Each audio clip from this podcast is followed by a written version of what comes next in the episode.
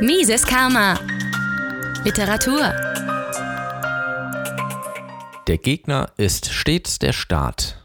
Ein Artikel von Lou Rockwell Jr., erschienen am 19.04.2021 auf der Website des Mises Institut in Auburn, Alabama, aus dem Englischen übersetzt von Florian Senne für das Ludwig von Mises Institut Deutschland. Konflikte sind im Internet immer beliebt. Daher schreiben mir oft Leute, um mich zu bitten, einem Kritiker von LRC oder dem Mises-Institut zu antworten. Es gibt sicherlich keinen Mangel an ihnen und sie kommen von der linken, der rechten und allem dazwischen. Mein erster Gedanke zu diesen Anfragen ist stets, dass das Archiv für sich selbst spricht und eine Antwort auf wenig mehr als eine Wiederveröffentlichung hinauslaufen würde. Und doch sind die Kritiken an sich interessant, weil sie oft von Leuten kommen, denen unsere Meinung zu einem Thema gefallen hat bei einem anderen Thema allerdings völlig anderer Meinung sind, sodass wir für ersteres gelobt und für letzteres angegriffen werden. Es gibt eine einzige Antwort auf alle Kritiker. Aber lassen Sie mich zuerst ein besseres Gefühl dafür geben, wovon ich spreche. Nehmen wir an, wir bringen einen Artikel, der aufdeckt, wie die Konzerneliten im Bunde mit der Regierung arbeiten, um aus Krieg und Zerstörung Profit zu schlagen. Die Linke jubelt. Am nächsten Tag greifen wir die Idee einer neuen Steuer auf Konzerne oder irgendeine Kartellmaßnahme an und kommen zur Verteidigung des Großkapitals. Die Linke schreit Verrat und verkündet, dass unsere Seite der Debatte sich verkauft hat.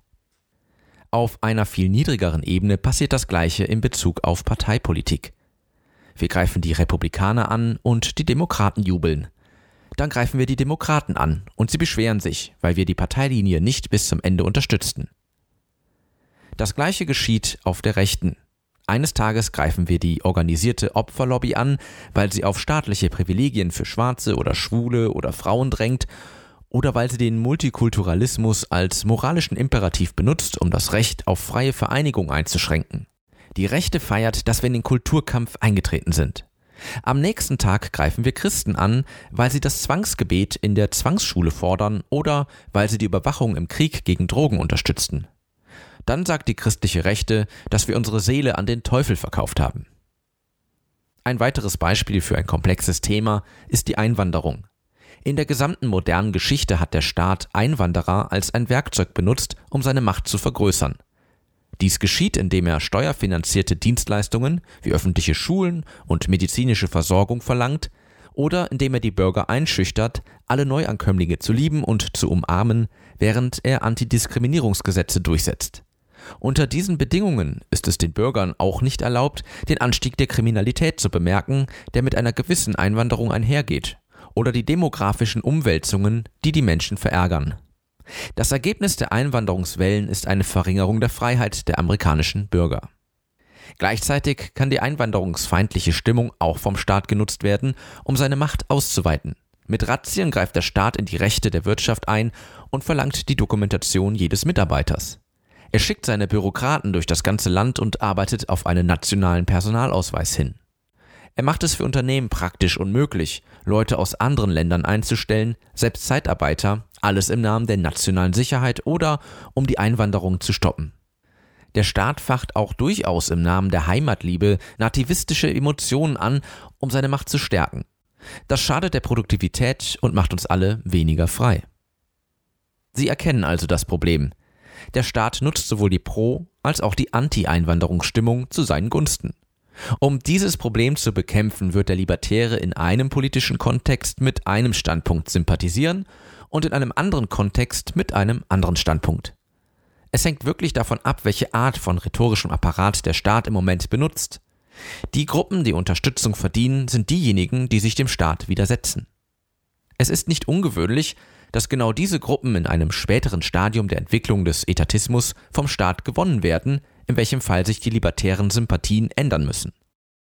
Murray Rothbard bemerkte dies sein ganzes Leben lang. Als er jung war, befand sich die Widerstandsliga unter den Überresten der alten Rechten, die sich gegen den New Deal und die Kriegsplanung stellten.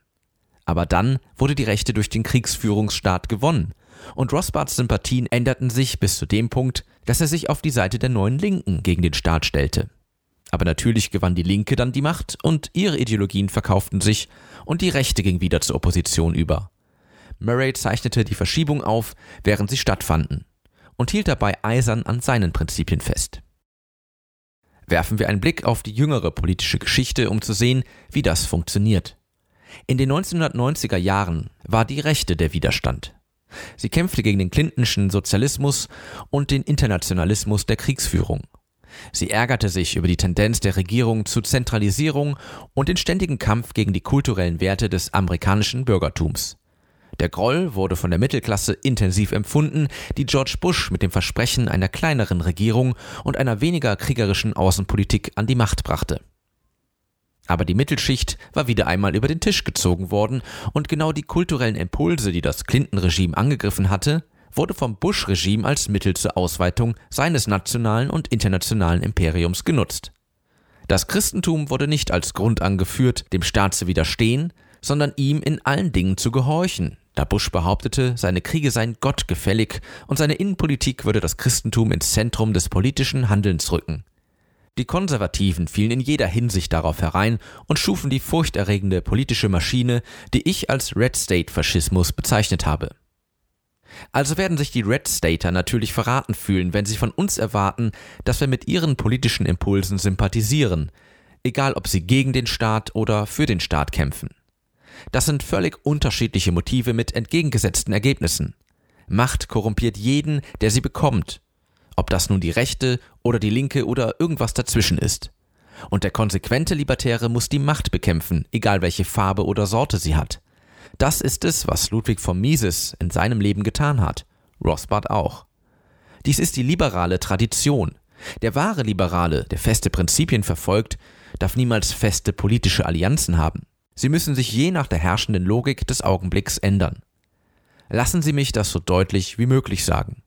Der Gegner ist der Staat.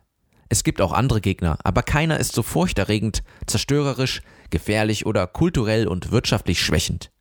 Egal, welchen anderen nahen Gegner Sie kennen können, Großunternehmen, Gewerkschaften, Opferlobbys, ausländische Lobbys, Medizinkartelle, religiöse Gruppen, Klassen, Stadtbewohner, Farmer, linke Professoren, rechte Arbeiter oder sogar Banker und Waffenhändler. Keiner ist so schrecklich wie die Hydra, die als Leviathan-Staat bekannt ist. Wenn Sie diesen Punkt und nur diesen verstehen, können Sie den Kern der libertären Strategie verstehen.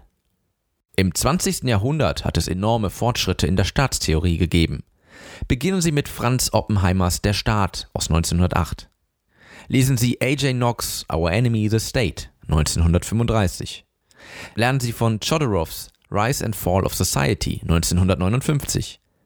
Wenden Sie sich Rothbards unübertroffenem Meisterwerk For New Liberty 1973 zu. Um die historische Tragweite zu verstehen, lesen Sie Martin van Crevels Rise and Decline of the State 1999. Dann werden Sie verstehen, warum wir tun, was wir tun. Bis dahin sind unsere Kritiker nur unwissende Diener im Dienst der Kräfte, die sie eigentlich bekämpfen sollten. Mises Karma, der freiheitliche Podcast. Auf Spotify, Deezer, iTunes und YouTube sowie unter miseskarma.de. Liebe Podcasthörer, wenn Ihnen diese Ausgabe gefallen hat, helfen Sie doch dabei, Mises Karma noch bekannter zu machen. Teilen Sie diese Episode in sozialen Netzwerken. Erzählen Sie Ihren Freunden und Bekannten davon. Hinterlassen Sie einen Daumen nach oben auf YouTube oder schreiben Sie eine Bewertung auf iTunes. Jede noch so kleine Interaktion hilft dabei, den Podcast zu verbreiten. Anregungen und Kritik können Sie über das Kontaktformular auf miseskarma.de einreichen. Vielen Dank!